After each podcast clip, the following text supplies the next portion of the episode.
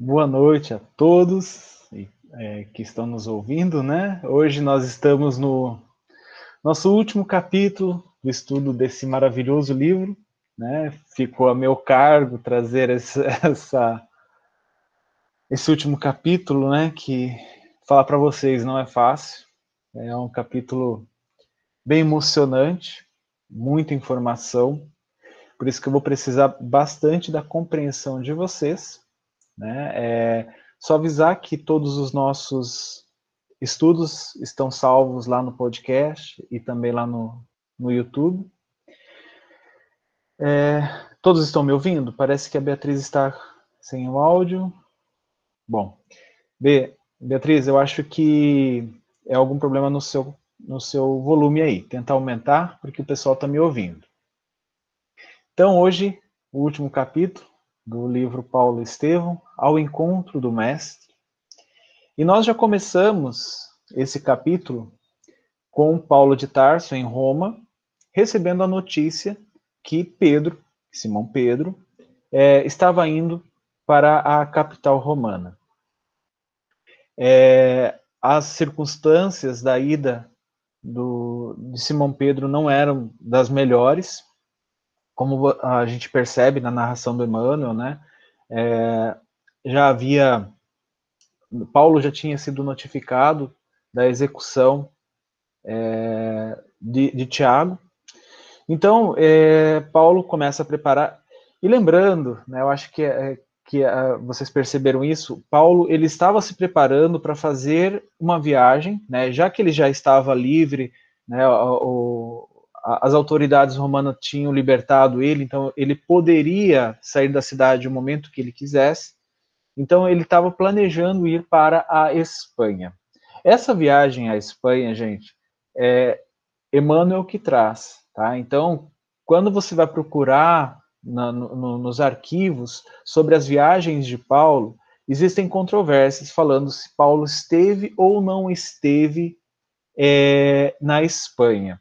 Né? Então, alguns, algumas pessoas que interpretam os Atos dos Apóstolos dizem né, que Paulo esteve na Espanha e outros falam que não, que ele não esteve. Mas o que a gente vê aqui na, na narração do livro, né, Emmanuel afirma categoricamente que ele esteve em Tortosa, na Espanha. Eu já vou mostrar para vocês o mapa. Mas, enfim, antes eu, eu só eu gostaria de falar desse, desse evento da chegada de Simão Pedro. É, aqui, opa.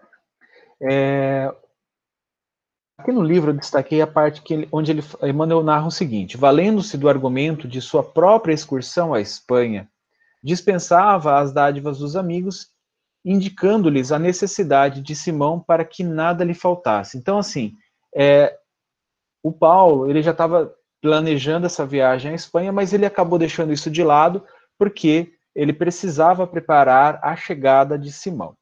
Né? Não fora possível organizar uma recepção muito ostensiva. Né? A perseguição surda aos adeptos Nazareno apertava o cerco por todos os lados.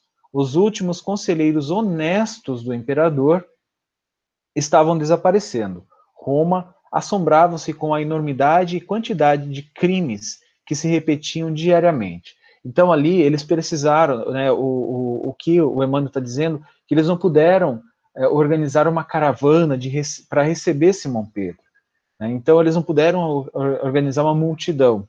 Então, teve que ser muito é, singelo, né, é, receber é, Simão Pedro de uma maneira bem discreta e encaminhar ele é, para casa onde o, o, os preparativos tinham sido feitos, né? Porque Simão estava indo com a família.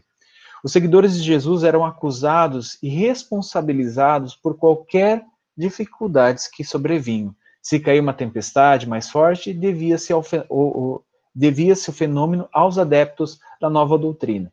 Então, assim, qualquer motivo era motivo para punir os cristãos.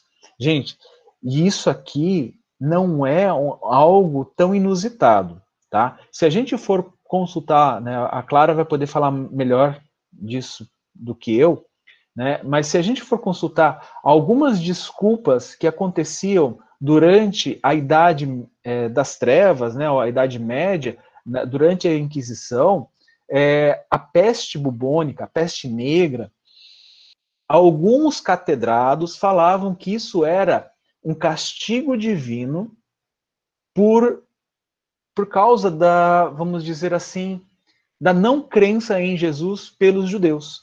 Então, a peste negra era a culpa dos judeus, e tanto que eles foram perseguidos, é, massacrados. Por quê? Porque eles não, ah, na, naquele momento, o argumento era, eles não acreditam em Jesus. Então, vamos matar judeus. Né? Então, este era o argumento. Aqui era um argumento muito parecido. Por eles acreditarem em Jesus, então aquilo era um castigo das divindades. Então, vamos, vamos perseguir os cristãos. Os papéis se inverteram, mas você vê que isso é criação da mente é, deturpada do homem. Então, estes acontecimentos estavam sobressaltados em Roma naquele tempo. Por isso mesmo, desde o, o ano de 58, os cristãos rebeldes eram levados ao circo como escravos revolucionários ou rebeldes que deveriam desaparecer. Então aqui Emmanuel data, né? Então o ano 58 depois de Cristo começou essas perseguições mais massivas aos cristãos. Paulo de Tarso estendeu os braços ao velho amigo de Jerusalém, toma, tomado de alegria, se trouxe ela a esposa e os filhos, além de João, né? João o evangelista, né? é, em poucos minutos, ficou sabendo da morte de Tiago e das provas torturosas infligidas pelo Sinédrio à igreja de Jerusalém. Gente, Tiago foi morto né, por uma condenação do Sinédrio, dizendo que Tiago estava é, agindo contra a lei, contra a lei é, mosaica. Né? Esse, esse foi o argumento para a condenação de Tiago ao apedrejamento. Então, Tiago foi apedrejado pela condenação do Sinédrio, tá? Só para pontuar para vocês, vocês devem conhecer a história dos apóstolos, né?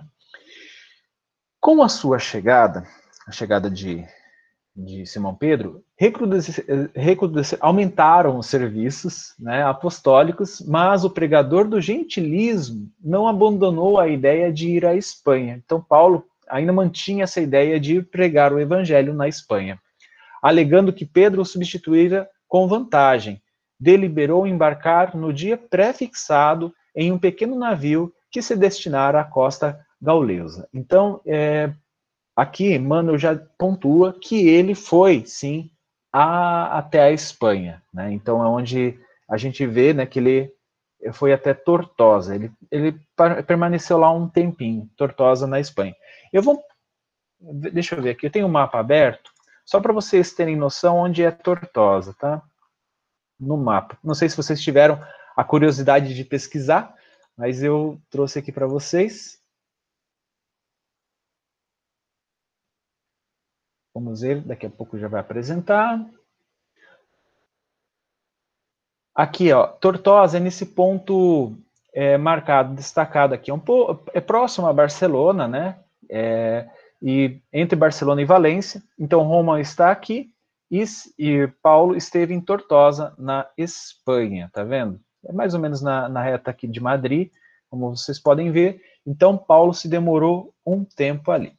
Voltando ao a história, ele fala o seguinte: a missão visitou parte da, das Galhas, dirigindo-se ao território espanhol, demorando-se mais na região de Tortosa.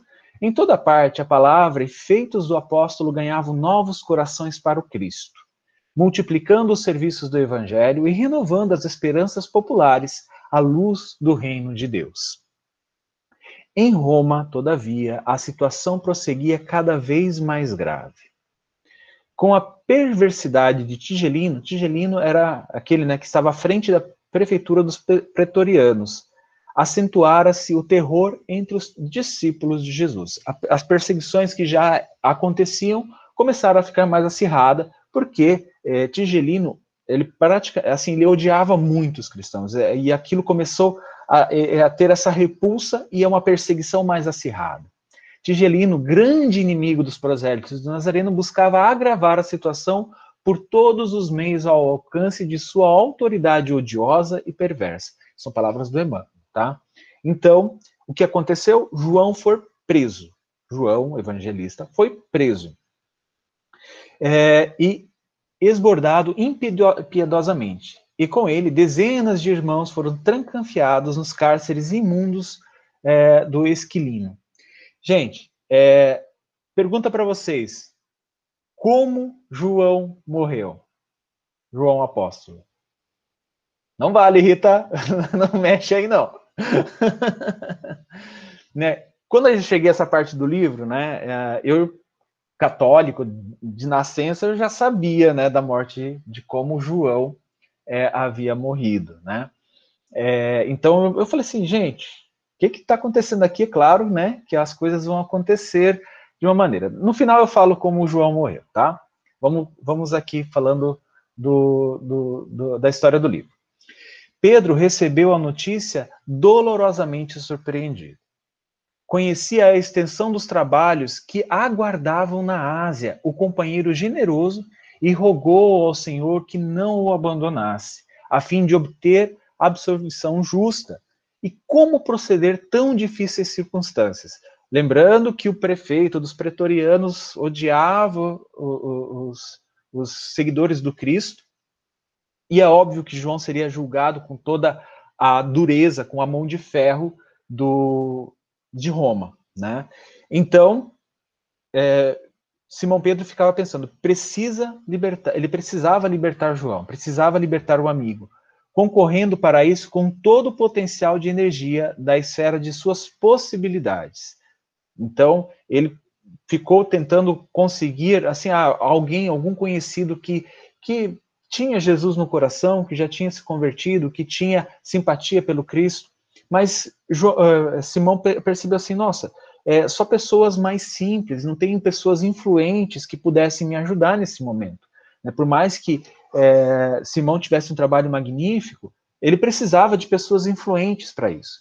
É, no meio dos debates, alguém se lembrou de Paulo, né? lembrando que Paulo tinha conquistado vários é, nomes expoentes, é, nomes que vão aparecer aqui, né? Que é a Cássio Domício, a Sabina Pompeia, né? A gente já, vem, lembra desses nomes, dessas figuras do capítulo anterior que a Rita nos trouxe. É, o apóstolo dos gentios dispunha de um capital no império de grande número de afeiçoados eminentes, que são essas pessoas que eu citei. No caso de absolvição, a providência partira do círculo dileto de Pompeia Sabina. Eu coloquei Sabina Pompeia, é só inverter, tá, gente? É Pompeia Sabina. Muitos militares, colaboradores de Afrânios Burros, Burros, eram seus admiradores. Acácio Domício, que dispunha de valiosos empenhos junto aos dos pretorianos, era amigo, dedicado e incondicional. Então, ninguém melhor do que Paulo é, de Tarso para conseguir é, conversar, né, conseguir é, vamos dizer assim, uma, uma audiência né, com o, o, os pretorianos para conseguir, é, quem sabe, libertar João. É claro que o apóstolo dos gentios, né, é, depois de muito peregrinar, demorava-se em Tortosa, como a gente falou, onde conseguira reunir grande número de colaboradores devotados a Jesus. Não, então, Emmanuel sempre faz questão de pontuar isso, e a gente percebe que todo lugar onde, onde Paulo conseguiu é, palestrar, conseguiu atingir o coração das pessoas mais humildes, sempre tinha um grande número de seguidores. Né? Então, quando ele planejava, e aí Simão Pedro escreve para ele, né? E Emmanuel narra assim: quando ele planejava novas viagens na companhia de Lucas, então lembrando que Paulo não foi sozinho para a Espanha, Lucas estava lá, eis que surge em Tortosa o mensageiro de Simão. Né? E o ex-rabino lê a carta e resolve regressar à cidade imperial. Imediatamente. Pelas linhas afetuosas do velho amigo, entreviu a gravidade dos acontecimentos. Além disso, João necessitava voltar à Ásia, não ignorava a influência benéfica que ele exercia em Jerusalém. Em Éfeso, onde a, igreja que se compunha de elementos judaicos e, gentios, o filho de Zebedeu, fora sempre um vulto nobre e exemplar, indene de espírito sectarista. Então, é, ele sabia que João precisava, ele tinha essa, vamos dizer assim, essa predestinação, né, essa, essa destinação pelo Cristo para voltar lá à Ásia, em Éfeso normalmente, para que é, continuasse o trabalho do evangelho. Né? Para falar para vocês, né, dando spoiler, para quem não conhece, é, João morreu de causa natural, tá? Então ele não foi, como muitos, foi julgado, é, crucificado, apedrejado. Né? Então, se vocês forem lá na Wikipédia, digitar assim, João, o evangelista, vai aparecer a morte, né, e dizendo que de todos os doze apóstolos, é, João, o apóstolo amado e filho de Zebedeu, tornou-se o mais destacado é, entre todos, tendo morrido de morte natural em Éfeso, é, mais ou menos no ano 103 depois de Cristo, que eles contam aqui que ele tinha 94 anos, tá? Então, é óbvio que é, a gente sabe que João não morreu, né, ali pelo, pelo, pelo né, eu sabia, né, quando eu comecei a ler, é, que, no, que João não morreu ali pelo, pelas garras do Império de Roma. Pode falar, Cássia. Então, Ju, é, ele tem até uma história de que ele foi mergulhar, foi condenado à morte, foi mergulhado em óleo fervente e que saiu do, da, da, da panela lá do óleo fervente ileso, né? Então é uma questão assim que eu sempre fiquei questionando, será que foi isso mesmo que aconteceu? Porque eu nunca li nada nos livros que narrasse essa passagem, né? E então é uma curiosidade aí. Depois ele foi, acabou sendo expulso, né, de Éfeso e foi para uma ilha lá, acho que Patmos, sei lá. E ele depois voltando para Éfeso, aí morreu, né, por lá, de morte, de morte natural. Mas é uma curiosidade, sabe? Eu, eu vou, um dia ainda vou descobrir, aí eu conto. Pode falar, Rita. O Haroldo fala sobre essa, essa passagem aí que a Cássia falou, é, sobre essa mesmo, é, o, o, João Evangelista ele foi condenado mesmo a ser jogado nessa, igual, que era uma prática na época, o que o Haroldo, é assim, que ninguém sabe, né, porque ninguém perguntou isso para João Evangelista, a gente pode qualquer dia perguntar, não sei se ele vai responder, mas é, o que o Haroldo fala, se eu não me engano, assim, faz tempo que eu escutei isso, é que ele tinha, ele fazia, utilizava aquela capacidade que o, o Eurípides usava, de bicorporidade, né, de estar em, em dois lugares ao mesmo tempo. E também de capacidade de meditação, enfim, ele tem uma, um, ele, explicações mas diz que é um fato mesmo que, que, que, ocorreu e ele realmente foi exilado numa foi a condenação depois que tentaram matar ele de tudo quanto é jeito ele não morria. Ele foi exilado nessa ilha onde ele escreveu o Apocalipse né? Foi durante quando ele, esse tempo que ele ficou exilado lá. Mas é bem interessante a história de João. É, eu só trouxe como curiosidade, Emmanuel não fala sobre isso aqui, tá? É só para para vocês no catecismo prestar atenção quando a, a, professora falar lá é João, né, pela consideração é que, que ele morreu de morte natural, foi o único apóstolo que morreu de morte natural está é, é, sepultado em Éfeso, né. Depois Constantino foi, invadiu Éfeso e queria construir um, um, um templo na, no, no, local onde João foi enterrado e dizem que quando abriram a sepultura não tinha nada lá, nenhum resto mortal. Bom, isso é outra história, tá? Então eu não vou contar sobre isso, mas são curiosidades que são legais a gente pesquisar depois. Então, o antigo pescador de é isso que eu tô? É isso. O antigo pescador de Cafarnaum, né? Simão, em significativas confidências, é, revelava ao companheiro de coração, lhe pressagiava novas dores e testemunhos cruci cruciantes. Um sonho profético, então, é, quando Simão né, foi, foi revelado um, em sonho para ele, anunciava-lhe perseguições e provas ásperas. Gente, já estavam passando por grandes perseguições. Então, este sonho que vem, né, que Simão recebe, essa, essa, esse prenúncio, é óbvio que era muito mais doloroso. Né? Então, é claro que, que Paulo levou isso muito em, é, em consideração. Numa das últimas noites, contemplava o quadro singular em que uma cruz de proporções gigantescas parecia envolver como, com sua sombra toda a família dos discípulos do Senhor. Então, isso significa assim que é, Pedro ele estava realmente apreensivo com as provas que iriam vir. Né? Então, seriam provas bem difíceis. Né? E ele relata isso na carta que ele escreveu para Paulo. Né? Deixa eu ver onde eu estava aqui. É isso. Paulo é, foi conversar, como a gente né, leu aqui, ele foi conversar com a Pompeia, né, com a Pompeia Sabina, e ele conseguiu, né, com que é, Pompeia Sabina garantisse a ele que João seria solto em três dias. Né? Então, o que Emmanuel coloca aqui, né, é, Paulo retirou-se esperançoso da absolvição do companheiro, porque Sabina prometera libertá-lo dentro de três dias. Aí teve um acontecimento interessante, né? Que foi onde as pessoas que, que estavam ali, né? Que os seguidores do Cristo estavam junto a toda a, a pequena comunidade cristã ali em Roma, questionaram se seria justo eles receberem auxílio de uma pessoa como Pompeia Sabina, que estava mergulhada ali nos prazeres é, dos governantes de Roma, né?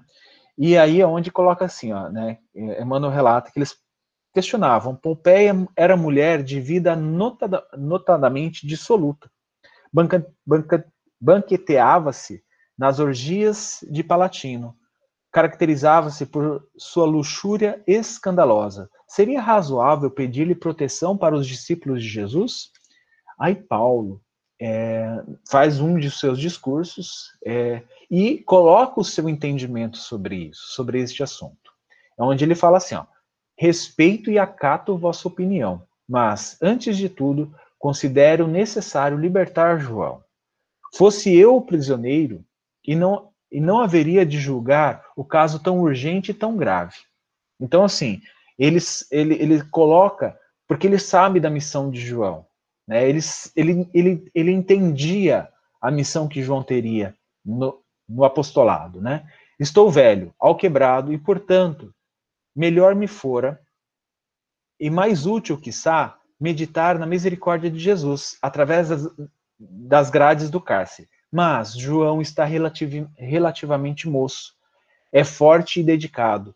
O cristianismo da Ásia não pode dispensar-lhe a atividade construtiva, até que outros trabalhadores sejam chamados à semeadura divina. Então, ele entendia, Paulo entendia a necessidade de João estar livre. Irmãos, é indispensável compreender que a derrocada moral da mulher quase sempre vem da prostituição do homem. Então, ela não estava ali, é, porque, veja bem, as pessoas daquela época julgavam muito a mulher, tanto que o episódio da mulher que foi condenada, né, de Maria Madalena, foi porque ela era mulher. O homem nem se fala né, na, na, nos textos e também nas pregações de muitos religiosos. Os homens que estavam, que saíam com ela, não, é, não são pregados, não são lembrados. Mas aqui Paulo lembra disso. Considero que qualquer, quaisquer relações com o Palatino constituem expressões de fortuna iníqua, mas suponho útil mobilizar os que se conservam mortos no pecado para algum ato de caridade e de fé, pelo qual se desliguem dos laços com o passado delituoso, auxiliados pela intercessão de amigos fiéis. Então, o que Paulo entendia? Que com isso, né, com o auxílio de, de Pompeia Sabina, ele eh, pedindo esse auxílio a ela e ela concedendo esse auxílio, por um momento ela seria desligada daquele, daquele turbilhão de, de emanações, de sentimentos, de atitudes, de ações perniciosas. E iria, por um momento, refletir sobre aquilo que estava fazendo, que estava fazendo bem. Né? Porque aqui a gente sabe que eram perseguições injustas, injustificáveis diante da verdade, da justiça. Eram justificáveis perante a justiça é, de Roma daquela época, mas não perante a justiça divina, perante a lei natural. Então, esse, essa lição que Paulo deu a todos, né, realmente é, conseguiu convencer é, todos ali, né, todos é, tiveram esclarecimento pela voz do, do apóstolo, né, e o que narra aqui, né, que Pedro regozijava, mas o ex-rabino, atento à atenção ambiente, sugeriu é, o que estava dizendo, desculpa, desculpa gente. É, depois de três dias, como prometido, João foi libertado. Pedro ficou muito feliz, mas é, Paulo, ele sabia que as coisas iriam, iriam começar a ficar bem difíceis, principalmente lembrando da, da, da, da carta que Pedro escreveu. Então, o que ele aconselhou? Ele aconselhou que João voltasse à Ásia, que voltasse à Galileia, né? É, Galileia, desculpa, aquela região lá, né, da, da, da Palestina, ali, uh, dos arredores. E sem perder tempo. A igreja de Éfeso o esperava. Então, é, logo que ele pôde, né, o, o, Paulo fez com que João embarcasse para, para Éfeso. Quanto mais sombrios os horizontes, mais coeso se tornava o grupo dos irmãos em fé, em Cristo Jesus. Multiplicavam-se as reuniões nos cemitérios distantes e abandonados. Naqueles dias de sofrimento, as pregações pareciam mais belas. Então, né, vocês que leram esse capítulo entenderam que compreenderam que as reuniões não poderiam mais ser à luz do dia em público né, eles precisavam se reunir nos cemitérios nas catacumbas em locais onde ninguém né, é, é, nenhum romano nenhum é, dos seguidores né, do, da, da, das normas de Roma poderia vê-los né, poderia gostaria de eh, passaria por ali. Então, é sempre esses locais escondidos. Paulo de Tarso e os cooperadores desdobravam-se em edificações espirituais, quando a cidade foi sacudida de súbito por espantoso acontecimento. Na manhã de 16 de julho de, de 64, irrompeu violento incêndio nas proximidades do Grande Circo abrangendo toda a região do, do bairro localizado entre Célio e o Palatino. Né? Então aqui a gente vai ter uma, uma, narrativa né, de Emmanuel falando que esse incêndio durou dias, que consumiu tudo, e que este fogo ele foi iniciado por Nero. Por quê? Porque ele queria reconstruir a cidade. Ele queria reconstruir uma cidade é, se livrando de tudo aquilo que ele achava que não estava legal. Né? Então, é, é, é, tanto que Nero nem estava em Roma nesse momento. Né? Os populares desistiram de salvar alguma coisa, contentavam-se em poder enterrar os mortos sem conta. Encontrados nos locais de, de, de possível acesso, dezenas de pessoas percorriam as ruas engargalhadas de horrível aceno. A loucura generalizava-se entre as criaturas mais impressionáveis. Então, é, a gente tem esse relato, né, quando a gente estuda a história de Roma é, na, na, na, escola, a gente tem esse relato, mas a gente, assim, nunca tinha entrado com essa, essa, essa riqueza de detalhes dos acontecimentos. É claro que foi uma narração é, bem superficial de Emmanuel, mas a gente já consegue ter uma profundidade do, do clima a, que rondava é, Roma naquele momento. Né? As pessoas sendo levadas a loucuras, perdendo tudo, né? não, simplesmente não conseguiam salvar nada. Se conseguissem salvar a sua vida, já era alguma coisa. Então, assim, essa, essa narração foi muito legal. Eu, eu realmente gostei bastante. Pode falar, Rita. Acho que é importante frisar que nessa narrativa do Emmanuel, que é importante que o, a intenção, como o Juliano falou, do Nero, era justamente, ele tinha a intenção de, de, vamos dizer assim, modernizar aquela região. Só que era uma região onde tinham os templos, onde ficavam a maioria dos templos, dos santuários dos deuses. Então a, a população não aceitava, né? Como é que vai mexer no santuário? E, e, e, então a, a, população, além de estar tá perdendo casa, essas coisas, é, elas se, se elas tentavam de todas as formas salvar essas imagens desses santuários, porque era o que elas acreditavam, o que elas é, cultuavam. Então, realmente, para o povo lá de Roma foi algo assim avassalador, né? Essa, essa, esse incêndio foi algo assim que realmente é, fez com que eles ficassem extremamente chocados, tristes, né, amedrontados. Ah, é era mais isso, Ju. Obrigado, Rita. É, é, bom lembrar disso, né? Então, que é, é, ele, o Nero enfrentava algumas é, dificuldades para conseguir fazer essa modernização. Então, por que não, né? Como o Emmanuel coloca aqui, né?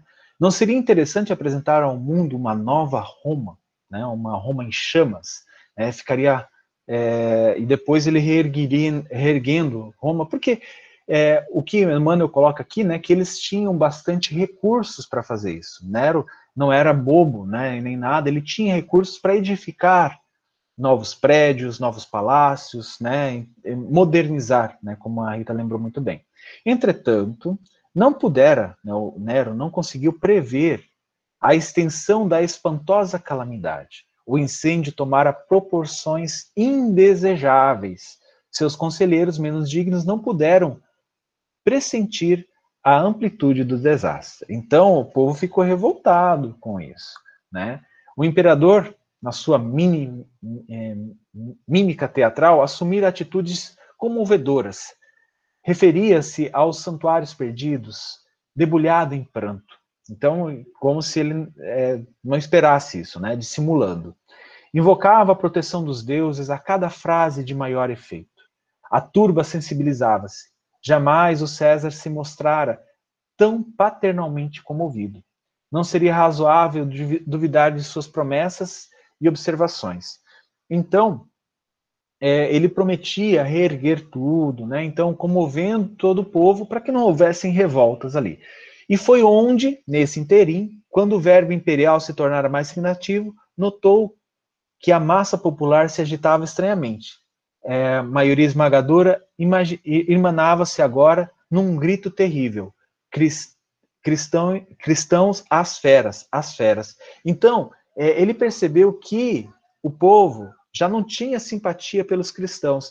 E nesse momento gritava isso, e aí ele, ele teve a, a, absorveu essa ideia e resolveu culpar os, os cristãos. Então foi, a, foi aí que Nero decidiu culpar né, uh, os seguidores do Cristo dessa atrocidade, sendo que ele mesmo sabia que, que ele tinha é, iniciado tudo isso.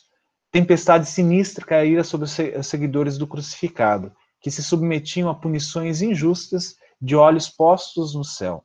Então, ali, né, lembrando que eles, eles tinham Paulo e Pedro é, como exemplos, né, falando sobre o Cristo, falando sobre a necessidade de, de não reagir com isso, né, de esperar a justiça divina. É claro que isso revolta qualquer um de nós, mas este era o ensinamento deixado pelo Cristo. Os cristãos eram entregues ao povo para castigo, que ele, né, que o povo julgasse mais justo. Para isso, com intervalos regulares, os jardins estavam cheios de cruzes, de postes, de açoites e numerosos instrumentos, outros de flagelação. Havia guardas imperiais para auxiliar as atividades punitivas. Em fogueiras preparadas encontravam-se azeite, a água e o azeite fervente, bem como pontas de ferro em brasa para os que desejassem aplicá-las. Então, gente, é, eu, eu destaquei isso para entender que não eram somente os soldados do império que estavam punindo os cristãos, eram os próprios habitantes de Roma, os próprios romanos, né, as pessoas que viviam ali, que estavam punindo os cristãos. Estavam eles mesmos utilizando de todos esses, esses instrumentos que eram deixados ali para que eles fossem usados mesmo. E aí, é, Emmanuel continua narrando né, que interrogados nos tribunais, em momento tão trágico, declaravam abertamente sua confiança em Cristo Jesus, aceitando os sofrimentos com humildade, por amor ao seu nome. Aquele heroísmo parecia acirrar ainda mais os ânimos da, da multidão animalizada, inventavam, inventavam-se novos gêneros de suplício. Então, toda essa confiança em Jesus, essa confiança em Deus de todos os seguidores de Jesus, é, as pessoas não compreendiam. Isso me lembrou muito é, o encontro de Saulo de Tarso com Estevão, onde Saulo não conseguia compreender né, a, a, tranquilidade de Estevão, a entrega e confiança de Estevão né, em Deus, porque é, Paulo, Saulo naquela época sabia é, que Estevão era judeu, mas também em Jesus. Então era algo muito parecido. Então em todo esse, esse todo, todo o livro a gente percebe o quanto as pessoas elas ficam abaladas, né? inclusive o próprio Saulo, com essa confiança, com essa entrega, com essa fé em Jesus, né? com essa, é, como ele coloca aqui, por amor ao nome do Cristo. Pode falar, Rita. Ju, um, uma frase de Emmanuel aqui que sempre me chama a atenção, porque eu fico pensando assim, nossa, se Emmanuel não encontrou palavra né, no vocabulário para expressar, que é bem no comecinho desse parágrafo, que ele fala assim, a linguagem mais forte será pobre para traduzir as dores imensas da grei cristã, naqueles dias angustiosos. Eu fico tentando imaginar que Emmanuel ficou buscando alguma forma de nos descrever esse momento, né, de, de tristeza que esses primeiros cristãos viveram e ele não conseguiu traduzir isso em palavras, né? Até porque ele vivenciou isso não como cristão, mas como como é, romano, né? Senador romano. Então é algo que ele experimentou também, né? Ele é de, de, de um outro lado. Então é, a gente começa a tentar é, trazer, né, para o nosso nosso íntimo, o, o, tipo, o que que essas pessoas, né, ou sei lá, é, é, ou até mesmo nós, né, é, não sei em que papel, é, o que que foi vivido, né, nesse, nesse momento. O que que essas pessoas viveram, o sofrimento que foi, foi imputado a essas pessoas, porque Emmanuel deixa claro que eram crianças, mulheres, não tinha distinção, assim, né, é, não tinha preocupação com nada, só realmente mesmo de punição. Era isso. Pode falar, Cássia. Então, como Ju e a Rita costumam dizer, vou dar um spoiler, tá? É, 50, 50 anos depois, é, Emmanuel, ele pode, ele viveu isso em carne e espírito, né? Ele também teve essa, esse tipo de condenação. Então, quando a gente for estudar 50 anos depois, a gente vê essa passagem de Emmanuel. Obrigada, Cássia. É, e aí, né, é, complementando aqui, Emmanuel coloca assim no final desse parágrafo que a gente está citando, não foram poucos os que se entregaram ao sacrifício cantando. Muita vez, diante de tanta coragem, os verdugos improvisados temeram o misterioso poder triunfante da morte.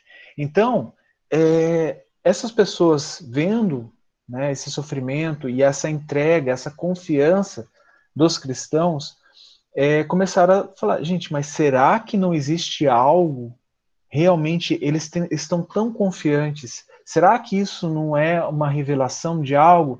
E começaram a temer a morte, temer este, este julgamento, né? temer que, que, ah, vamos dizer assim, em referência à questão 614 do Livro dos Espíritos, quando Kardec pergunta onde está escrita a lei de Deus, e os espíritos respondem na consciência, eu acredito que nesse instante, essas pessoas, mesmo que não, não conhecedoras é, da doutrina dos espíritos, que só ia, ser, só ia aparecer 1900 anos, 1800 anos depois, né, óbvio, é, e também não conheciam as, a, a, os evangelhos ou as escrituras judaicas, é, eles começaram a entender, né, porque estava dentro da consciência deles a lei divina, começaram a perceber que existia algo mais, que eles poderiam ser cobrados né, por sua consciência dessa atitude, né, desse julgamento. Por quê? Porque por mais que, que eles acreditassem que, né, por ilusão, né, é, os cristãos eram culpados, mas no íntimo eles sabiam que não. A consciência não deixava mentir. A, a consciência, ela, ela vem e não, não os engana. Né? É claro que a gente não ouve a consciência, que é o, é o caso destes, é, desses verdugos. Né? E Emmanuel continua narrando. Pode falar, Rita. Ô Ju, nesse caso aqui, eu, eu tive uma outra é, é, interpretação. Eu acredito que os romanos, eles ficaram é, é curiosos mesmo para saber que Deus é esse, que Cristo é este, que faz com que essas pessoas se sintam é, privilegiadas em estar indo ser entregue ao sacrifício. Que, que poder divino, que Deus é esse, porque eles tinham muito medo de morrer. É, e, os, e, e, eles ficavam curiosos para saber, mas gente, que, que Deus é esse que faz com que esses seguidores não tenham medo da morte, de, ser, de encarar a morte com, com esse ar triunfante, né, de quem está ganhando algo, que era o quê? Ganhar o reino dos céus. E isso era incompreensível para ele. Isso me lembrou algo, é, me lembrou agora uma passagem aqui que eles do sobre é, é, que eu estou estudando, eu não vim estudar é, destruir a lei, e que os espíritos falam que o, o, povo hebreu, que foi o primeiro, assim, o povo que começou a ter uma consciência de um Deus único, né? É, todo também o sofrimento, isso está no livro dos espíritos, né? O holocausto que eles viveram em, em várias gerações serviu como exemplo para que o povo, para que surgisse essa semente de curiosidade. Ué, mas é, é, o povo hebreu é o único povo é, que cultua um único Deus. Eles passam por tantas vicissitudes e eles ainda seguem firmes, fortes, fortalecidos na fé. Gente, mas eu quero saber quem é esse Deus. Então, eu acredito que essa, esses primeiros cristãos tiveram também esse papel muito parecido com o povo hebreu, de, de passar por todos esses flagelos, esses, essas, essas cenas que a gente não consegue nem mensurar de dor, e foram despertando, como Emmanuel aqui deixa bem claro, essa curiosidade no íntimo. Porque se a gente for pensar, os, os que executavam o que Nero pedia, eles não, não sabiam desse plano de Nero né? Sabia ali o Nero, o, aquele governador, o prefeito lá, né? Os pretorianos, mas o, o, os soldados não sabiam. Então, eles acreditavam mesmo que tinham sido os cristãos que tinham é, tocado fogo em Roma. Então, eles não tinham. Pode ser que um outro tinha realmente esse sentimento de piedade, tá? Mas eu acredito que era mais mesmo uma questão de curiosidade de que Deus é esse que faz com que as pessoas não tenham medo de morrer porque nós, mesmo a Igreja Católica, todos nós tínhamos medo de, de morrer, né? Porque éramos pecadores e até que nós nos convertêssemos ou que, enfim. Eu acredito que, que o Emmanuel, né? Pelo menos a minha interpretação, quis nos mostrar que também esse, os primeiros cristãos serviram também como os primeiros hebreus, como um exemplo para que as pessoas se questionassem sobre que, que Deus é esse e que Jesus, que Cristo é esse que faz com que as pessoas encarem a, essa passagem de uma maneira diferente. Era isso. É muito legal a visão, Rita. É, a minha a minha parte mais dessa questão da consciência, né? Porque a gente vai ver logo à frente é, os, os, executores de Paulo tiveram algo de, nesse tipo, mesmo não sabendo. Então é, foram na, buscar na consciência. Por isso a minha interpretação. Né? Então, só, só justificando de onde eu tirei. Não tirei do nada a minha, a minha, a minha análise. Bom, continuando, Emmanuel fala assim, que os cristãos do Oriente, em sua maioria, trabalhavam por desertar do campo de luta. Então, eles estavam fugindo de Roma por tudo que estava acontecendo, né, justificável. Forçados por circunstâncias imperiosas da vida particular. O velho apóstolo, entretanto, unindo-se a Pedro, reprovava essa atitude, à exceção de Lucas. Todos os cooperadores diretos conhecidos desde a Ásia haviam regressado. Então, muitos é, voltaram para a Ásia, né, voltaram para, as regiões lá da Palestina, é, mas é claro que Paulo é, reprovava isso. Né? Paulo e Simão, e Simão Pedro não, não, não, não acharam essa uma atitude é, digna, né? principalmente dessa aprovação. Muitas vezes as pregações, depois disso, né, as pregações é, se realizavam em alta madrugada, quando o soberano silêncio dominava a natureza. Eu achei muito bonita essa, essa narrativa de Emmanuel, né, para dizer que eles tinham que se reunir de madrugada, onde já não existiam mais pessoas que pudessem denunciá-los, ou mesmo guardas é, que pudessem vigiá-los. Então, por isso, Mas, certa noite, né, Paulo dirigia aos irmãos a palavra afetuosa no comentário do Evangelho de Jesus. Seus conceitos pareciam, é, mais do que nunca, divinamente inspirados. Então, eu pontuei isso aqui para dizer, né, para mostrar que é, naquele momento Paulo estava sendo inspirado pela espiritualidade amiga, né, o Estevão provavelmente estava do lado dele, Abigail e outras que a gente já vai falar daqui a pouco, né, então é, Paulo estava é, fazendo, pregando o evangelho, falando sobre, comentando sobre o evangelho de Jesus, né, a cidade, e ele, ele coloca na sua, na, na sua pregação, ele fala assim, ó, a cidade dos cristãos não está na terra.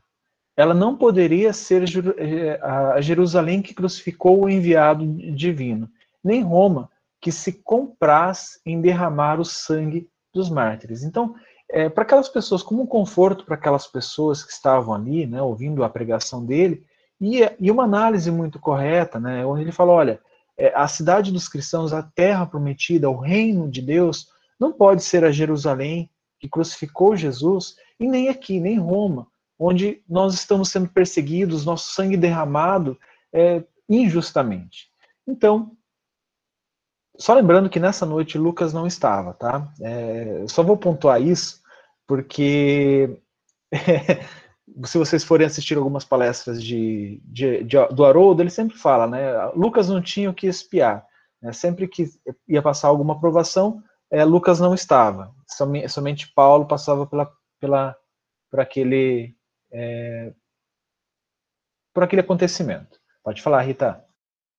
Ju, eu vi aqui que você pulou, mas eu achei que é importante. Eu grifei. É, você parou na natureza, né? Enquanto o soberano silêncio é, dominava, é, o silêncio dominava a natureza que era que Paulo, e, é, amparado por Lucas, ia para pregações escondidas, né, na, no frio da noite. E, mas eu eu grifei aqui o finalzinho porque eu achei muito é, interessante. Emmanuel nos fala assim: o velho apóstolo dos gentios, experimentando o poderoso influxo da sua fé. Nesses recintos sagrados, o convertido de Damasco associava-se aos cânticos que se misturavam de prantos dolorosos. O espírito santificado de Jesus, nesses momentos, parecia pairar na fronte daqueles mártires anônimos, infundindo-lhes esperanças divinas. Essa é uma informação que achei muito importante que Emmanuel nos trouxe. Eles se reuniam né, né nas catacumbas, nos cemitérios, e eram é, a pregação de Paulo fortalecendo, inspirado, e a, a, a fé né, desses mártires anônimos, como, como Emmanuel nos fala aqui, e o Espírito de Jesus pairava, então envolvia toda essa multidão né, para que com esperanças divinas. Então a gente tenta imaginar o que vi, assim, o que eles sentiam, essa fortaleza que vinha, né, essa no coração deles para enfrentar esses momentos de tanta é, provação, elas eram emanadas do próprio Cristo, do próprio Jesus, lembra que é, na semana passada eu contei aquele episódio, fiz um spoiler de Simão Pedro, quando ele queria sair da cidade de Roma e Jesus falou que encontrou o Cristo voltando para Roma espiritualmente? Ele estava lá justamente para que, ao mesmo tempo que Roma estava envolvido em, trevas, né, na, na escuridão desses acontecimentos, onde há mais trevas, né, a luz é mais forte. É onde Jesus estará, sem dúvidas nenhuma. Eu acho que isso, é, Emmanuel deixou muito claro. Além dos seus benfeitores, ele próprio vai estar lá, sempre no momento de maior tristeza, de maior provação, de maior dificuldade. Se a gente estiver conectado, se a gente estiver com a nossa fé alicerçada, nos seus preceitos, nos seus ensinamentos, a gente não precisa duvidar do seu amparo. É isso. Obrigado, Rita. E continuando, né, onde Emmanuel narra que nesse instante, nessa pregação, o mogote de guardas rompeu afoito o recinto. O centurião Verlúmio a testa da, patru da patrulha armada, fazia intimações em alta voz, enquanto os crentes pacíficos estarreciam surpresos. Né? Então é onde é, este guarda chega dando voz de prisão a todos, né, em nome de César, né, e apoiando-se a forte cajado, pois nessa noite não tivera a companhia de Lucas, Paulo, ereto, evidenciando sua energia moral, exclamou firmemente: E quem vos disse que fugiríamos? Ignorais, porventura, que os cristãos, cristãos conhecem o Mestre a que servem? Sois emissários de um príncipe do mundo, que estes sepulcros esperam, mas nós somos trabalhadores do Salvador magnânimo e imortal. Então, essa lição, essa compreensão de, de Paulo, né, é sabendo que eles seguem e servem a um mestre imortal, né, enquanto muitos outros seguem um príncipe da terra, que é, está destinado ao sepulcro, sepulcro né, à morte, é, como qualquer outro ser aqui encarnado. Nenhum de nós vai viver eternamente. Né? Então é isso que ele fala, e é claro que começa a, a, a, aquele magnetismo de Paulo começa a envolvê-los, né? Aí no, onde acontece dele bater um pouco de, de ter uma discussão com alguns guardas e o guarda pede para que batam, né? É, é, silenciem Paulo e aí é, onde Paulo depois de, de ser acertado pelo açoite ele fala assim, ó, não podereis ferir senão cor, corpo. Podereis armar-me de pé, amarrar-me de pés e mãos, quebrar-me a cabeça, mas as minhas convicções são intangíveis, inacessíveis aos vossos processos de perseguição. Diante de tanta serenidade, Velúpio quase recuou aterrado. Não podia compreender aquela energia moral que se lhe deparava os olhos cheios de espanto. Começava a acreditar que os cristãos desprotegidos e anônimos, retinham um poder que a sua inteligência não lograva atingir. Então foi onde ele começou a, a pensar sobre isso, como a Rita é, mesmo explicou, né, uma compreensão bem legal sobre esse, esse, esse assunto. E aí onde Paulo fala né, que exigimos o máximo de respeito com as mulheres e crianças. E aí é, o Emmanuel relata né, que ninguém ousou responder à observação, articulada em tom de grave advertência. O próprio Velúmio parecia obedecer inconscientemente às admoestações daquele homem de fé poderosa e invencível.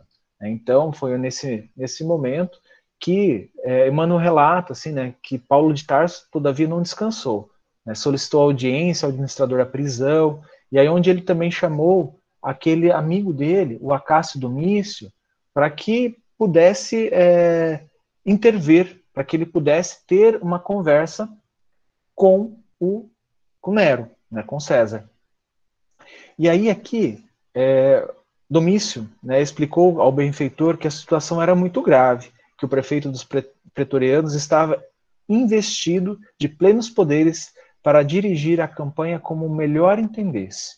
Né. Então, é, o Domício ele deu alguns, é, algumas advertências a Paulo, falou sobre algumas coisas, e ouvindo as ponderações, o ex-rabino recordou de uma noite, em meio à tempestade, entre a, a Grécia e a ilha de Malta, ouvir a voz profética de um mensageiro de Jesus, que lhe anunciava o comparecimento perante César, sem esclarecer os motivos do evento. Não seria aquele o momento previsto? Então, a espiritualidade já estava é, preparando Paulo para o momento em que ele iria ficar diante de César, onde ele poderia é, pregar as verdades é, do Cristo, as verdades do Evangelho perante César. Gente, eu não compreendo aqui como um, um, um destino, tá? É, a minha visão de, de livre-arbítrio e destino ela é, ela é bem específica. Eu não acredito que a espiritualidade tinha isso traçado. Ele vai acontecer a reunião de Paulo tal dia. Eu não acredito nisso. Então, eu acredito que sim, a espiritualidade estava agindo para que Paulo estivesse diante de César, né, já firme na fé, confiante no evangelho, é, disposto a é, magnetizar, vou dizer dessa forma, né, envolver Nero, envolver o César, esse, esse, esse governante de Roma, para que ele pudesse pelo menos ter uma luz do Evangelho, para que ele pudesse receber algo do Evangelho, principalmente de uma pessoa como Paulo. E aí, é, o Acácio Domício, é, Domício, isso, Domício, é, conseguiu essa audiência, né, é, e o próprio Nero ficou espantado, porque ele queria ouvir aquela pessoa a quem as pessoas próximas a ele estavam tão empenhadas que ele tivesse essa conversa. No dia aprazado foi conduzido, Paulo foi conduzido entre guardas à presença de Nero, que recebeu curioso em um vasto salão onde custava reunir os favoritos ociosos de sua corte criminosa e excêntrica. Então, é, Nero ele tinha curiosidade para saber quem que era essa pessoa. Né? E aí, o próprio Emmanuel né, relata que quando Paulo entrou, é quase que Nero não ouve a sua palavra, né? quase que não queria é, ouvir, porque achou que seria uma pessoa muito diferente, mas viu um velho é, porque Paulo já, lembrando que Paulo já estava com idade avançada ali, né? Ladeado por dois guardas, inspirado, o inspirado pregador do evangelho levantou a fronte cheia de nobreza, fitou César e os companheiros é, que estavam ali e começou resoluto. É onde, onde aqui é, Paulo faz um discurso belíssimo, né? Uma coisa que uma, uma análise, uma ponderações muito interessantes. Eu pontuei algumas para a gente não tomar, não tomar muito tempo aqui, tá? Se a Rita fez algumas, marcou algumas delas, por favor, também marque. Se vocês é, fizeram alguns destaques, por favor, abra o microfone e fala. As minhas marcações que eu achei que me chamou bastante atenção foi que é, ele fala assim, é, Paulo fala assim, ninguém trabalhou talvez, é, talvez quantos cristãos, tanto quanto os cristãos no socorro às vítimas do incêndio é, vo, vo, voraginoso. Enquanto os patrícios ilustres fugiram da Roma desolada, enquanto os mais tímidos se recolhiam aos lugares mais abrigados de perigo, os discípulos de Jesus percorriam os quarteirões em chamas, aliviando as vítimas infortunadas. Alguns imolaram a vida ao altruísmo dignificador. Então aqui, olha só, o salão de Nero estava cheio dessas pessoas que realmente tinham saído de Roma para se salvar. E aí é, é, Paulo coloca isso, falando: olha, essa, essas pessoas que estão acusando os cristãos deixaram Roma, fugiram Roma, abandonaram Roma, enquanto os cristãos estavam aqui auxiliando, ajudando, né? É, isso era uma verdade incontestável, né? Nero sabia disso. Atentai para a extensão gloriosa de vossos deveres. Não vos entregueis a sanha de políticos inconscientes e cruéis. Lembrai-vos de que, em uma vida mais elevada que esta, ser-vos-ão pedidos contas de vossa conduta nos atos públicos. Então, é, mais uma referência lá à questão 614 do Livro dos Espíritos, né, sobre a, a, as leis divinas que estão dentro de cada um de nós, na nossa consciência. Não alimenteis a pretensão de que vosso cetro seja eterno. Sois mandatários de um Senhor poderoso, que reside nos céus. Para vós convencerdes da singularidade de semelhante situação, volvei um olhar apenas ao passado brumoso, onde os vossos antecessores, onde estão aqueles que estavam antecedendo a, a Nero ou a qualquer um ali, né? Os, em vossos palácios faustosos perambulavam guerreiros triunfantes, reis improvisados, herdeiros vaidosos de suas tradições. Onde estão eles? Então, Paulo chama a atenção que todos haviam deixado esse, esse mundo. Não existia é, é, nenhum rei eterno ali, nenhum rei que pudesse é, é, questionar essa, essa a, a, a, a, lei natural, né, que é o desencarne. As advertências do apóstolo penetravam no coração de Nero. Suas palavras pareciam ecoar nos ecoar-lhe nos ouvidos para sempre. Tigelino percebeu a delicadeza da situação e aproximou-se. Lembrando que Tigelino era aquele que perseguia é, bravamente os, os cristãos, né?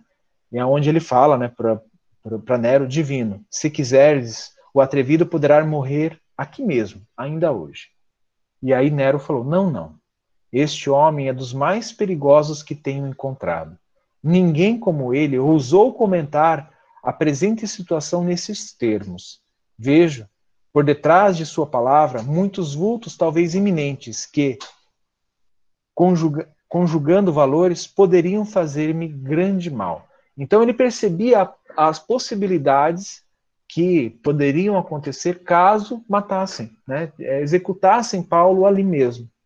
Então poderiam surgir é, novos levantes contra Nero, contra César. Então ele percebeu isso. Então claro que o, o, o Tigelino falou que concordava, né? E assim, e assim pois, é preciso parecer magnânimo e sagaz. Dar-lhe-ei o perdão. Isso quem diz foi Nero. Por agora, recomendando que não se afaste da cidade até que se esclareça de todo a situação dos seguidores do cristianismo.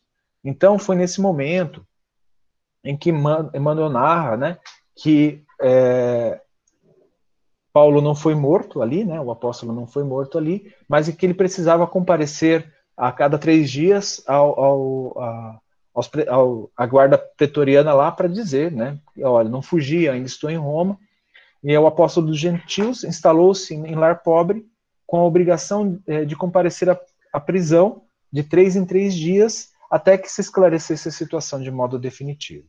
Não bastante o consolo que se sentia possuído, o venerável amigo do, do gentilismo experimentava singulares presságios.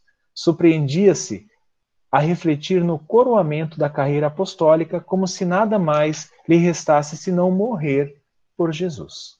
Nada mais pôde encaminhar-se à pregação nas catacumbas, então ele não pôde mais ir lá, né, dado que ele tinha uma pessoa sempre com ele, né, é, nessa, é, Paulo escreve os últimos documentos ao discípulo muito amado, as últimas epístolas, é, tomando-se de singulares emoções que lhe enchem os olhos de lágrimas abundantes. Enquanto lhe envia as últimas impressões cheias de prudência e carinho, roga aos seus bons, roga aos seus bons ofícios para que João Marcos venha à sede do império a fim de auxiliá-lo no serviço apostólico.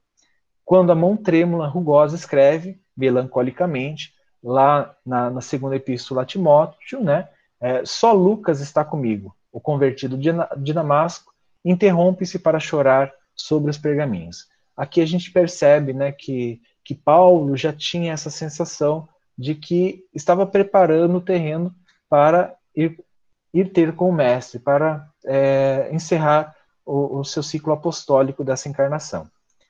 Efetivamente, decorrida algumas semanas após a carta a Timóteo, um grupo armado visitou a residência de Lino, depois da meia-noite, a véspera de grande festividade, que a administração pública desejava assinalar a reconstrução do grande circo, lembrando que ele havia sido destruído com o incêndio. O dono da casa, a esposa, de, a, a esposa e Paulo de Tarso foram presos, escapando Lucas, pelo fato de pernoitar em outra parte. As três vítimas foram conduzidas a um cárcere em nome de do Monte Esquilino, dando provas de poderosa fé de fa em face do martírio que começava. E aí onde é, Paulo, né, em lágrimas, ele fala assim: tenhamos coragem, esta deve ser a última vez que nos saudamos com os olhos materiais. Paulo já pressentia isso. Mas havemos de avistar-nos no reino de Cristo, do Cristo. O poder tirânico de César não atinge senão o corpo miserável na escuridão do cárcere, que mais se assemelhava a uma cova úmida, deu um balanço retrospectivo em todas as atividades de sua vida, entregando-se a Jesus inteiramente confiado na sua divina misericórdia. Aqui Emmanuel narrando é, os sentimentos de Paulo, né? E aí aconteceu, né, que um guarda informara que no decorrer do contingente, isso falando para Paulo, né, que Paulo passou a noite sem dormir e nessas reflexões. Aí um guarda né, chegou a, até ele e informou né, que é, enorme contingente de cristãos seria levado ao circo e ele sofreria por não ter sido chamado a, a, a, perecer com os irmãos na arena do martírio por amor a Jesus.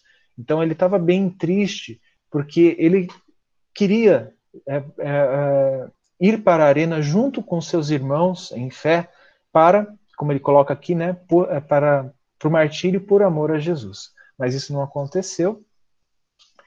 É, aí um militar que chefiava a escolta, né, bom, desculpa gente, eu não falei aqui, mas é, Paulo foi colocado em um carro de grandes proporções e foi levado para um outro lugar. Aí o, esse militar fala para Paulo, né, quando eles chegaram numa parte afastada é, ali da, da, da, região, né, ele fala assim, ó, o prefeito dos pretorianos, por sentença de César, ordenou que fosse sacrificado no dia imediato ao da morte dos cristãos. Então os cristãos já haviam morrido no dia anterior, lá no circo, né, no, no Coliseu, é, votados as comemorações do circo realizados ontem. Deveis saber, portanto, que estáis vivendo os últimos minutos. E aí, calmo, né? Paulo fala assim: ciente da tarefa criminosa que vos incube desempenhar, os discípulos de Jesus não temem os algozes que, que só lhe, lhe podem aniquilar o corpo. Não julgueis que vossa espada possa eliminar minha vida de vez que, vivendo estes fugazes minutos em corpo carnal, isso significa que vou penetrar, sem mais demora, nos tabernáculos da vida eterna. Com, com o meu Senhor Jesus Cristo, o mesmo que vos tomará contas, tanto quanto a Nero e a Tigelino. Então, isso são palavras é, que Paulo fala para ele, né?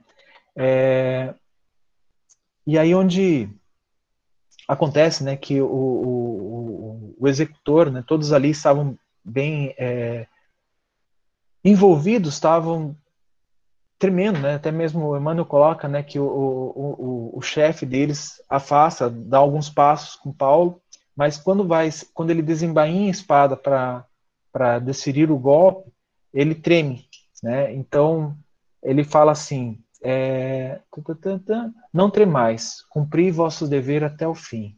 Foi onde ele, ele fala, tem uma, uma fala antes, né, que ele, ele coloca que o, o, esse soldado fala assim, lastimo ter sido designado para esse feito, intimamente não posso deixar é, de lamentar-vos. E aí Paulo ele responde para ele, não sou digno de lástima. Tende antes compaixão de vós mesmos, porquanto morro cumprindo deveres sagrados, em função da vida eterna de vida eterna, enquanto que vós ainda não podereis fugir às obrigações grosseiras da vida transitória. Então, Paulo já entendia que ele estava, né, é, a sua dedicação ao Cristo era tamanha que ele já não estava mais vinculado às coisas materiais. Chorai por vós, sim, porque eu partirei buscando o Senhor da paz e da verdade, que dá a vida ao mundo, ao passo que vós, terminada a vossa tarefa de sangue, tereis que voltar à hedionda convivência dos mandantes de crimes tenebrosos de vossa época. Então, olha o entendimento de Paulo sobre toda a situação, tudo o que estava acontecendo. E aí Emmanuel narra né, que o golpe violento fendeu-lhe a garganta, seccionando quase inteiramente a velha cabeça, que se nervava aos sofrimentos do mundo. É, nevara, nevara aos sofrimentos do mundo. Então, nesse momento, é onde o soldado desfere o golpe fatal. E aí Emmanuel narra que o valoroso discípulo do Evangelho sentia a angústia das derradeiras repercussões físicas. Ele sentia ah, o desencarne. Mas, aos poucos, experimentara a sensação branda de alívio reparador. Mãos carinhosas e solícitas pareciam tocá-lo de leve, como se arrastassem tão só nesse contato divino as terríveis impressões dos seus amargurosos padecimentos. Então, a gente imagina o quanto Paulo estava sendo amparado nesse momento né, do desencarne. Recordou os dias de Damasco, quando a cegueira, né, porque é, quando ele desencarnou, ele não conseguiu mais ver, né, como se a, a luz tivesse sido novamente furtada de seus olhos, seus olhos espirituais. Recordou os dias de Damasco, quando a cegueira lhe invadira os olhos do pecador, ofuscados pela luz gloriosa do Mestre. Lembrou o caminho fraternal de Ananias e chorou ao influxo daquelas singulares reminiscências. Depois de grande esforço, conseguiu levantar-se e refletiu que o homem precisava servir a Deus, ainda que tateasse em densas trevas.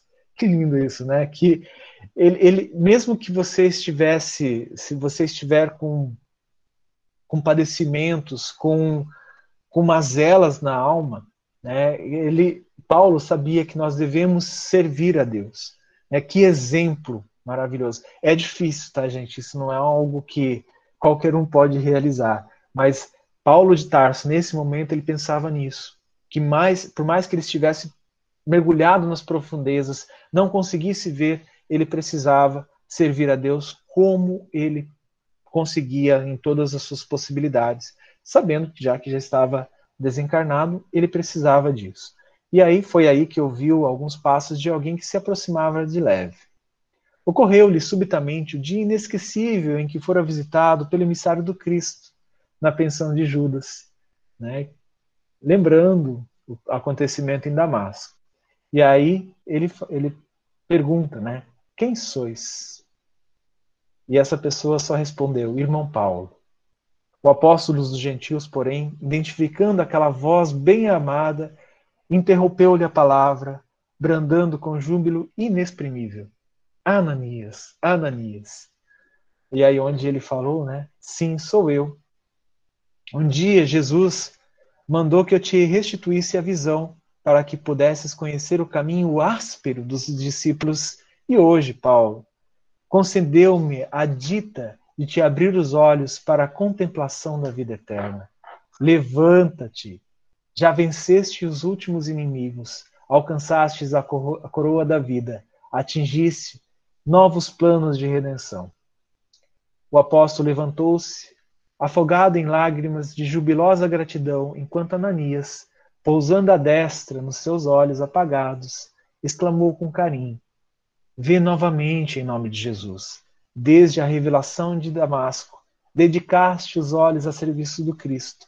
Contempla agora as belezas da vida eterna, não para que, para, para que possamos partir ao encontro do Mestre amado. E aí foi mais uma vez o magnetismo de Ananias que retirou as trevas do olhar, né, da, da visão de Paulo. Né? Misteriosas forças haviam afastado os quadros tristes em que se decompunham os despojos sangrentos. Sentiu-se jovem e feliz. Compreendia agora a grandeza do corpo espiritual no ambiente estranho aos organismos da Terra. Então, aqui, gente, é aquela questão de que tudo aquilo que ele sofrera, todas as, as mazelas que estavam é, aparentes em seu corpo, já envelhecido, o corpo de matéria, não eram o que, que apresentava-se no seu corpo espiritual.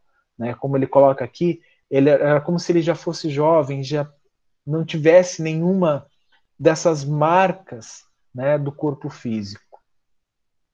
Só Jesus poder, é, me poderia conceder a alegria igual a esta. Foi o que ele é, exclamou. Né? Nesse interim, dando a impressão de nascer em maravilhosas fontes de, do mais além, ouviu-se uma cariciosa melodia acompanhada de vozes argentinas, que deveriam ser angélicas. Surpreendido, Paulo, surpreendido com a beleza da composição, intraduzível na linguagem humana, como a Rita falou, né? Se Amanda não consegue traduzir para a gente aqui o que seria, a gente não consegue nem imaginar o que era. Paulo ouvia o venerando amigo de Damasco que explicava solícito: Este é o hino dos prisioneiros libertados. Observa, Observando-lhe a, in, a intensa comoção, Ananias perguntou qual o seu primeiro desejo na esfera dos redimidos. E olha só, gente, Paulo de Tarso intimamente recordou Abigail e os anelos sagrados do coração, como aconteceria a qualquer ser humano, mas integrado no ministério divino, que mandava esquecer os caprichos mais singelos e sem trair a gratidão à misericórdia do Cristo, respondeu para Ananias: Meu primeiro desejo seria rever Jerusalém, onde pratiquei tantos males, e ali orar a Jesus para ofertar-lhe ofertar o meu agradecimento. Então, gente, nesse momento, é claro, como ser humano, amando Abigail, intimamente ele queria, ele queria vê-la, ele queria se jogar nos braços dela, mas ele compreendeu a missão de que ele tinha, né? Como ele coloca aqui, né?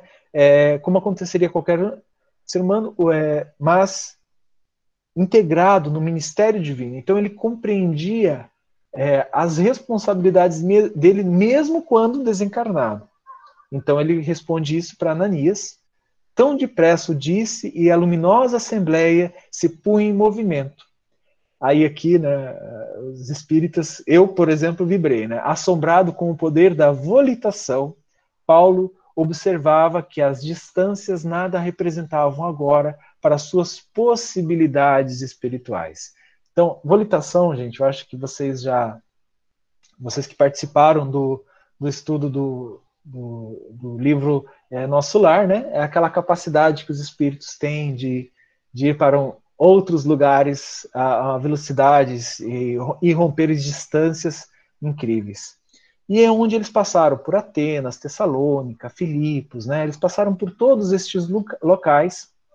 E aí, obedecendo ao alvitre né, de Ananias, reuniram-se no cimo do Calvário e ali cantaram hinos de esperança e de luz, lá onde Jesus havia sido crucificado, chegando já em Jerusalém. Lembrando dos erros do passado amarguroso, Paulo de Tarso ajoelhou-se e elevou a Jesus fervorosa súplica. Os companheiros redimidos recolhiam-se em êxtase, enquanto ele, transfigurado em pranto, procurava exprimir a mensagem de gratidão ao Divino Mestre. Desenhou-se então na tela do infinito um quadro de beleza singular, como se houvesse rasgado a imensurável umbrella azul, surgiu na amplidão do, do espaço uma senda luminosa e três vultos se aproximavam radiantes. O mestre estava no centro. Conservando Estevão à direita e Abigail ao lado do coração. Emmanuel. Deslumbrado, arrebatado, o apóstolo apenas pôde estender os braços, porque a voz e fugia do, do, no auge da comoção. Lágrimas abundantes perulavam-lhe o rosto também transfigurado. Abigail e Estevão adiantaram-se. To, ela tomou-lhe delicadamente as mãos em um assomo de ternura, enquanto Estevão, Estevão o abraçou com efusão. Imaginem a sensação de Paulo nesse instante, né? E ele coloca, Emmanuel coloca que Paulo quis, queria se lançar nos braços deles, né, do, desses irmãos de Corinto. E aí, o que que Paulo faz? Ele olha para Jesus, porque ele, ele estava totalmente dedicado a Jesus. E aí o mestre sorriu, indulgente e carinhoso, e falou: Sim, Paulo, ser feliz. Vem agora a meus braços, pois é da vontade de meu Pai que os verdugos e os mártires se reúnam para sempre no meu reino.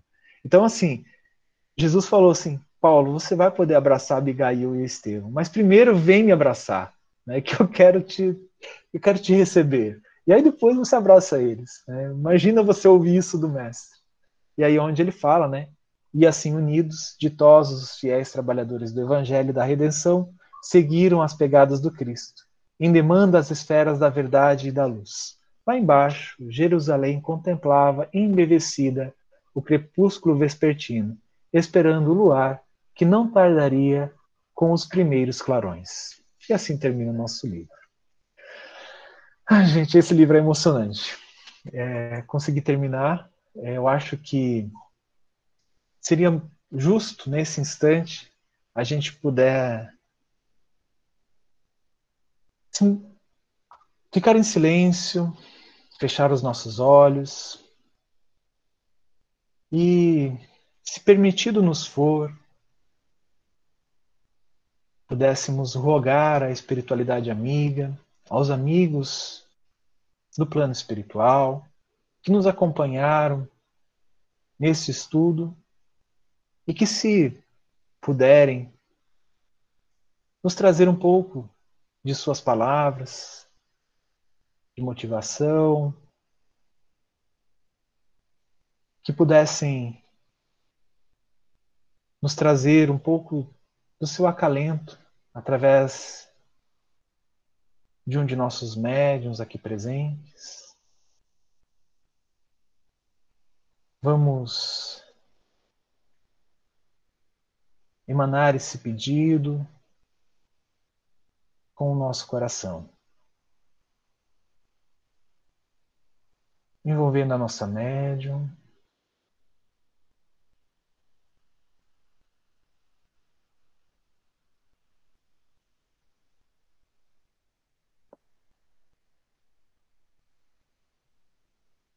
Que a paz esteja convosco. Que Jesus Corações jubilosos nos dois planos, nesse intercâmbio incessante de conhecimento, mas principalmente de amor. Porque de amor todos nós estamos necessitados esse amor que emana do Cristo, que emana do Criador. Meus queridos, hoje encerramos mais uma jornada de aprendizado. Ligados que estamos pelo amor de Jesus a todos nós pelo amor de Deus, que é o nosso Pai Criador. Nos manteremos assim, ligados pela eternidade, porque este vínculo de fraternidade é que nos fortalece, é que nos sustenta, é que guia os nossos passos. Nós que colaboramos de forma direta ou indireta com estudos, com inspirações, sugestões a todos vocês. Estamos hoje gratos pela oportunidade de servir ao Cristo e de servir a vocês porque é assim que é a seara do Mestre. Campo gigantesco, com terra pronta para que a semente do amor se instale. Meus queridos, agora reguemos essa semente com os nossos esforços diários na senda do bem. Porque hoje os martírios são internos, íntimos, dentro do coração de cada um de nós. Os circos do ontem estão nas ruas do hoje. E todos nós, que cristãos que somos, somos constrangidos ao testemunho da nossa fé todos os dias. E devemos estar dispostos a carregar as nossas cruzes, sem lamúrias, sem rebeldias, mas com espírito de perseverança, com a certeza de que o Cristo jamais desampara a nenhum de nós.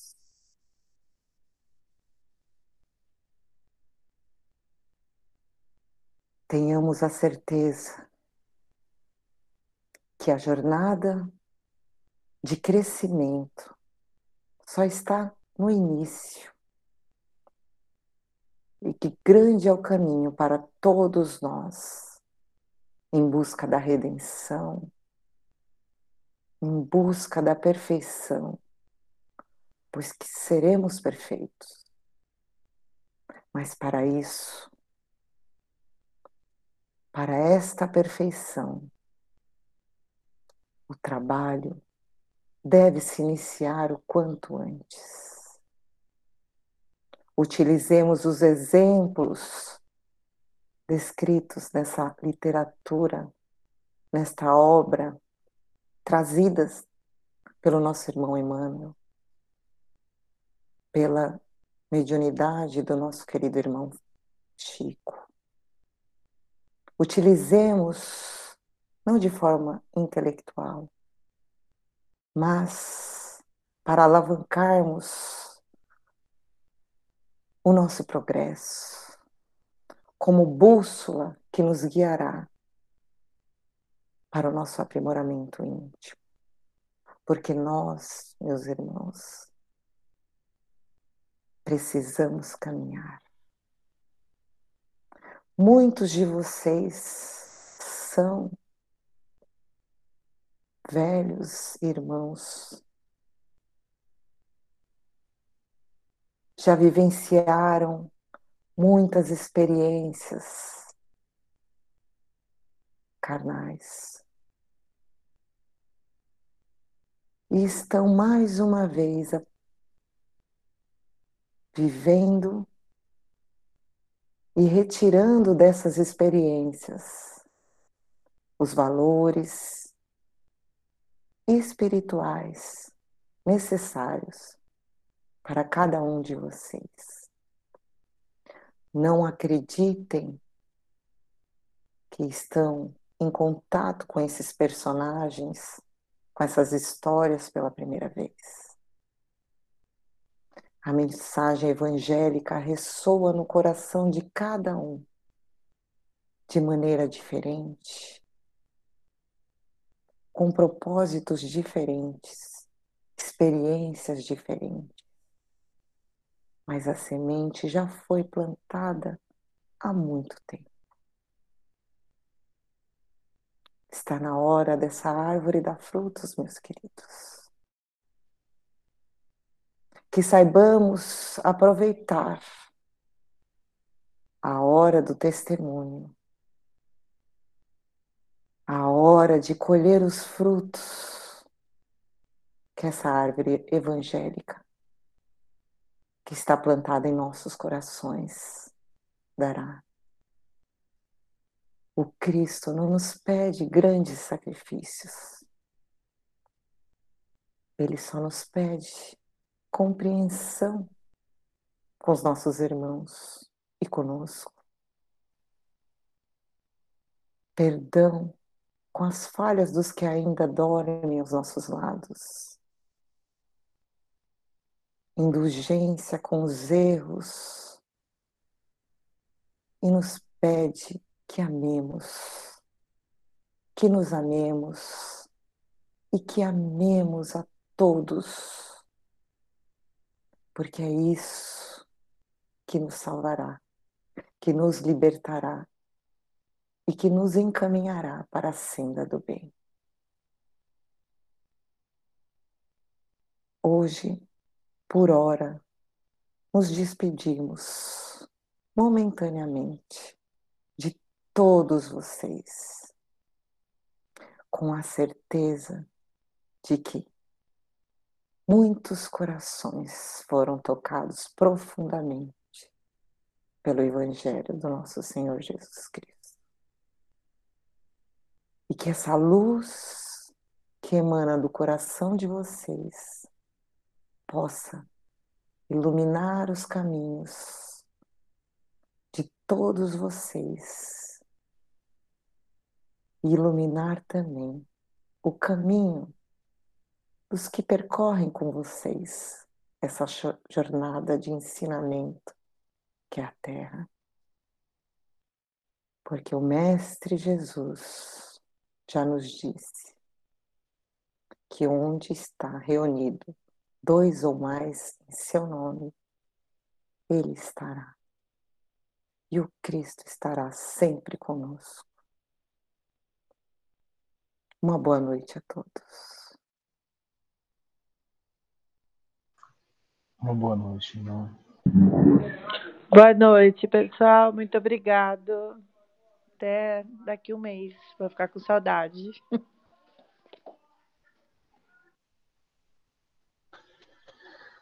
Boa noite, gente.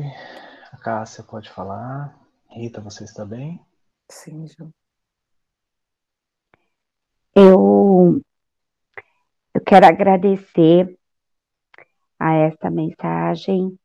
É, a Rita ia falando e eu ia ouvindo aqui, eu estava em sintonia, mas sabia que seria a Rita médio.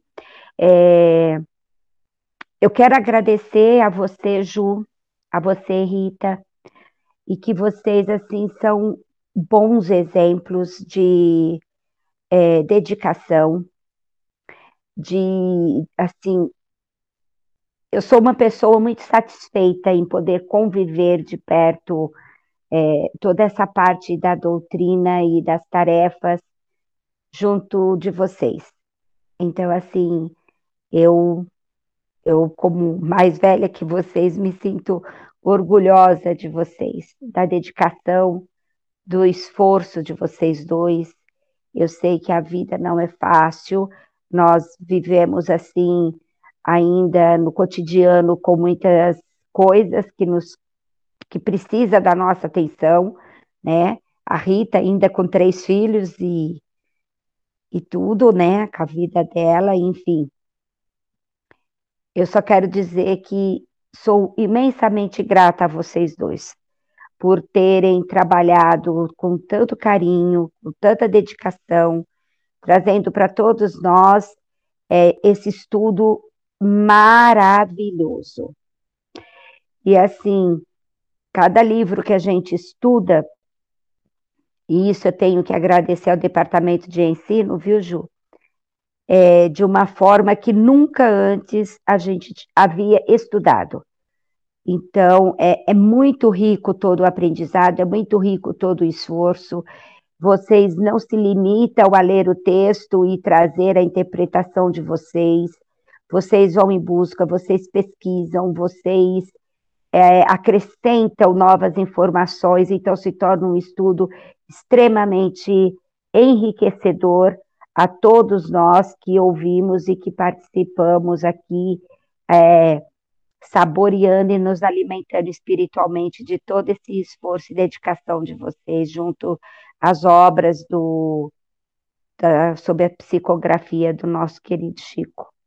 Então, obrigada a vocês, obrigada a esse espírito iluminado que nos trouxe todas essas palavras agora no final e que a gente possa de verdade sermos aí cristãos, né? Já que a gente não, não é exigido tantos sacrifícios, apenas o de se transformar e de aceitar o próximo como ele é. Então, gratidão, é isso. Eu quero agradecer a vocês também, a Juliana e a Rita, por esforço, todos vocês, e chorei, e tô chorando aí, não para de chorar. E obrigada pela oportunidade de ter me deixado entrar e participar do estudo. E às vezes eu me cobro por não estudar tanto, pela dificuldade, mas é um passo cada vez. Chego lá e tem coisa que ele falou que a gente não deve. Às vezes eu me cobro por não defender a minha religião, por ouvir e ficar calada, mas é o que ele disse, né? A gente não precisa de atrito. Então, assim, ouvir às vezes é a melhor coisa e deixar a gente. Eu sei é da certeza do que eu quero. Então, assim, obrigado, gente. Um abraço e muito, muito obrigado por tudo, pelo esforço de vocês, por tudo que vocês fazem. Muito obrigado. Oi, boa noite. Vocês estão me ouvindo? Sim. Mara, querida, não sei se a Mara está aí ainda. Saudade. Oi, tô assim. É, ah, só tenho a agradecer ao comprometimento de todos, né, que sustentaram esse estudo aqui, né, e principalmente a Rita, o Viviano, um comprometimento e todo esse envolvimento de vocês assim, nas pesquisas, né, fazer com mais clareza, assim, porque realmente essa leitura sozinha, pelo menos para mim, ia ser muito difícil, os entendimentos. Então, é, eu senti o tempo todo assim, o amparo. É muito bom sentir isso. e, e, hoje, assim, a emoção veio mais, assim, né? É, a sensação de essa, dessa última frase aí, né, do, de que é na, na mensagem agora final, e quando dois ou mais se reúnem, né, em nome do, Cristo, ele vai estar, então é muito forte, assim, como diz, não dá para dizer em palavras, mas o sentimento de que, que, que Jesus está assim, preparando então, gratidão a todos vocês. Um beijo. Espero vê-los já na próxima. No próximo encontro aí, pra frente.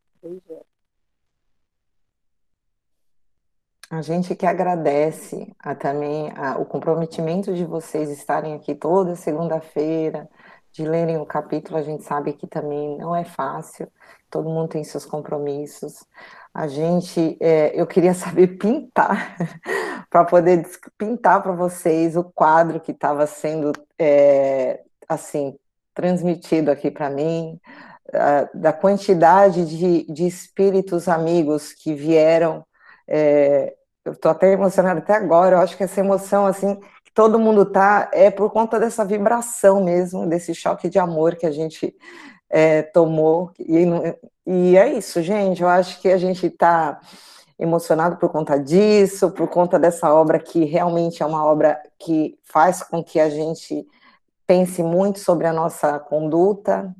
É, alguns espíritas falam que você tem que ler Paulo Estevam uma vez por ano, né? Porque ela te põe no trilho e põe mesmo. Então é isso. Eu gostaria também de agradecer, pedir desculpas por algum, às vezes, alguma informação equivocada que a gente possa ter trazido. Não foi por falta de pesquisa, às vezes é porque a gente não conseguiu mesmo. E é isso. Ju, você quer falar alguma coisa?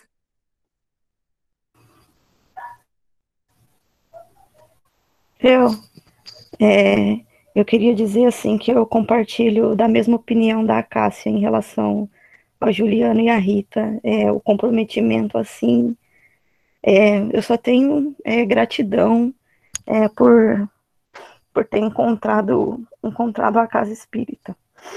Eu acho que assim depois que eu que eu encontrei a Serena parece que é outra eu não tenho nem, não consigo nem, nem expressar.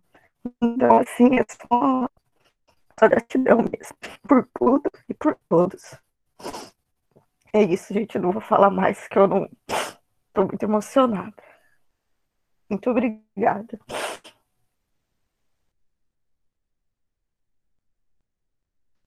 Bom, nós que, que agradecemos o empenho de vocês, né? Nós estamos correndo atrás, né? Como diz a, a Rita, a gente está na luta, né? Então, vocês também estão, né? Como todos, buscando. E vocês estão de parabéns. É, eu acho que não é para qualquer um é, estar aqui dedicado, é, se inteirando, aprendendo. Né? Vocês estão de parabéns. É, eu, eu tenho essa como a Cássia sabe, né, eu, eu, gosto muito de ler, eu gosto muito de me inteirar, é, mas eu não conseguiria fazer nada disso sem o apoio da Rita, sem o apoio da Cássia e sem o apoio de vocês. Né? É, e eu gostaria muito que vocês me ajudassem a pôr em prática muito disso, porque interiorizar, intelectualizar não vai valer de nada perante o Cristo se eu não conseguir colocar em prática. É isso, meus queridos. Eu acho que a gente volta agora na primeira semana de agosto, né, Ju, com Brasil, Coração do Mundo, Pátria do Evangelho, do Humberto de Campos, também psicografia do Chico. E eu acredito que vai ser um livro que vai também clarear bastante a, a, é, a, nossa mente, a gente vai ter uma perspectiva diferente sobre a missão do Brasil e sobre a nossa missão também, né? O, que, o, o papel que nos cabe nesse, nessa, nessa história toda.